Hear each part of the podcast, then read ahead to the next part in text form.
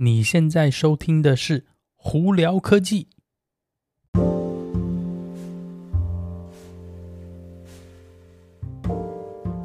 嗨，各位观众朋友们，大家好，我是胡老板，欢迎来到今天的《胡聊科技》。今天美国洛杉矶时间三月二十七号星期一，哇，三月就差不多快过完了，我这个这。今年的第一季真的时间过得真快哦，在美国这边可能是因为洛杉矶这里真的是非常非常冷哦，哦，这个，所以大家应该多数人可能像我一样吧，就是尽量没有出门哦。今年尤其而且下雨天又特别多，所以呢，嗯，真的是时间过得非常快。不知道大家第一季有没有做哪些新鲜有趣的事情呢？好，那那个我们在聊电动车新闻之前，我们先聊聊 Twitter 吧。Twitter 呢，四月一号开始呢，它要。哎，蓝色勾勾要开始收费，而且呢，这次是之前有拿到蓝色勾勾的朋友们呢，他们蓝色勾勾会被撤回，并且呢，Twitter 要强迫你要使用新的付费方案哦。呃，那当然了，Twitter 会不会一次性把全部大家已经有蓝勾勾的朋友们的蓝勾勾全部收回呢？目前还不是很确定，它可能是分批制啦。但是他目前已经说了是。以旧的蓝勾勾方案已经会拜拜了，就有一定新的付费方案了。那这个付费方案，平均在八到十一块钱美金一个月左右。换句话说，就是可能要高，差不多就是一年要一百二十块钱美金哦。嗯，我觉得公司行号品牌啊等等之类，这个问题不大。但是你如果私人要去做这件事情，我觉得一百二十块钱一年好像有点贵了。但我是不知道市场接受度是怎么样，我是觉得。我我要用你的平台，我要认证我自己的，呃，这个应该算是名誉身份呐、我既然要付你钱做这件事情，我觉得这个东西有一点怪怪的啦。嗯，听起来就不太对。应该是说这个东西应该是 我我不知道，我觉得一百二十块钱一年，我觉得太贵了。他可能要降价钱，要改一点会比较好啦。好，那我们再来聊聊的电动车新闻。首先呢，CATL 的这个全新的 LFP 电池，我们上次有提到嘛？那目前这个 LFP 电池，他们是预估说今年会进入量产哦。诶，大家有没有想，今年量产会不会有可能就跟上全新的 Model 三的改款的 Project Highland 呢？嗯。大家自己去做联想吧，我觉得是非常有可能啦。呃，因为那个基本款的这个 Model 3呢是使用 LFP 电池的嘛，也是 CAT 要做的哦。嗯，大家可以 发挥自己的想象力吧。好，那那特斯拉这方面哦，那个最近呢，他们那个发布全新的就是安全指数，就 Safety Score 2.0哦。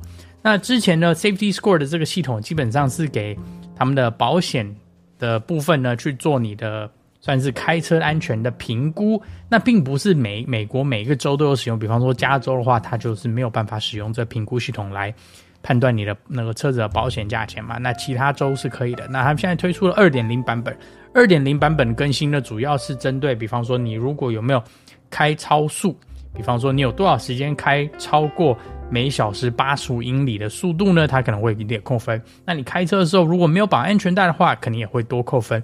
半夜开车，比方说你如果长期的十点晚上十点到早上四点这段时间，呃，半夜开车，也就是人会比较累的那个时间的情况下，你有经常在这段时间开车的话，啊，也会扣一点分数哦。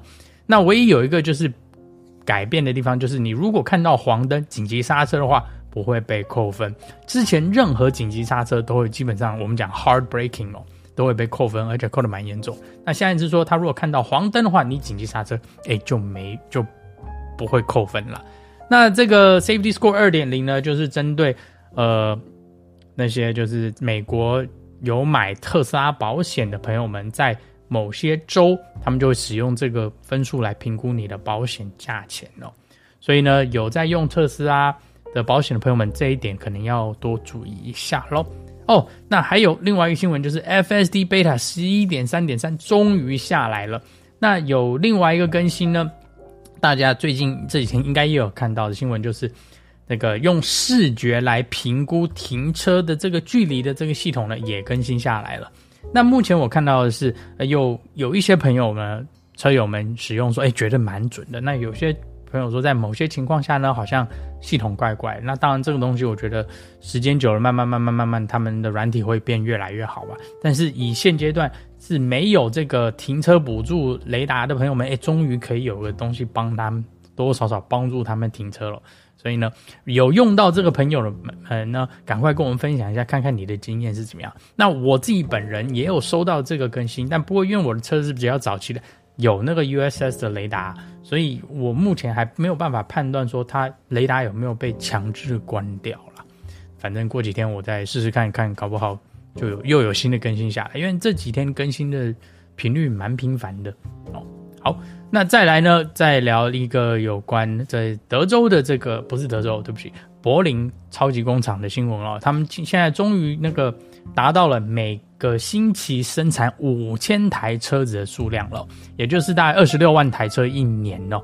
那这个呢，我想说，可能听起来的新闻应该是对台湾的朋友会比较好，就是说这样子的话，相对来说可能会有更多的车子呢，他们可以运到台湾去这个贩售了。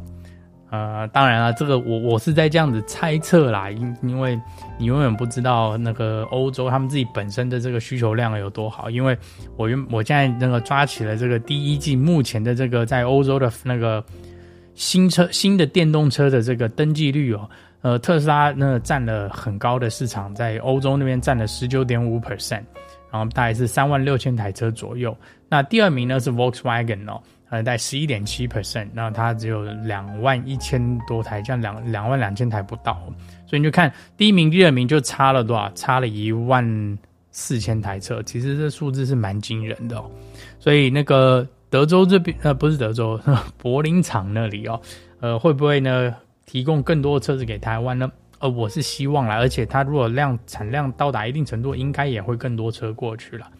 那当然，因为那个柏林厂它也有提供，可能比方说东南亚还有其他地方呢，所以这个东西嗯也不是很好说。但是就是希望台湾的朋友们可以有更多车子哦，这样子让大家都可以去那个体验一下全新的特斯拉的这个使用哦。那最后一个新闻呢，我们来跟大家聊聊，就是有关特斯拉把它的超充站开放给其他品牌的车子使用的这件事情哦。那在美国呢，呃，有一些 Hyundai 跟 Kia 的这个车友们呢，就有碰到一个问题，是因为 Hyundai 跟 Kia 的车子，他们他们是纯粹是使用八百伏特的设计哦，但是特斯拉超充站只支援四百伏特。呃，所以呢，他们这些车子呢，虽然在比方说 Electrify America，他们可以用很快速的充电啊，但是到特斯拉超充站的时候呢，虽然说特斯拉的超充站可以高达比方说两百五十 k 瓦的这个电流量，但是因为是是四百伏特单关系呢，所以 Kia 跟 Hyundai 车子一到这些超充站呢，诶，他们的充电效率就会变得很差哦。他们现在有一些网友测出来是，他们最高最高充电还是在五六十 k 瓦。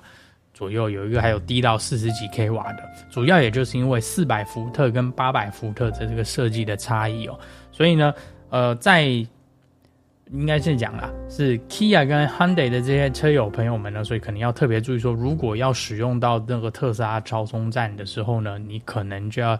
记得说，你可能会碰到这个问题。那当然，现阶段呢，那个 Kia 跟 Hyundai 已经知道这个问题存在，他们现在目前正在想办法说怎么样去解决了。因为严格上来说，你如果车子是有办法接受八百伏特的话，其实应该是有办法去制成，也可以收四百伏特电。因为比方说保时捷、的 Taycan 他们就有这样子的同样设计哦。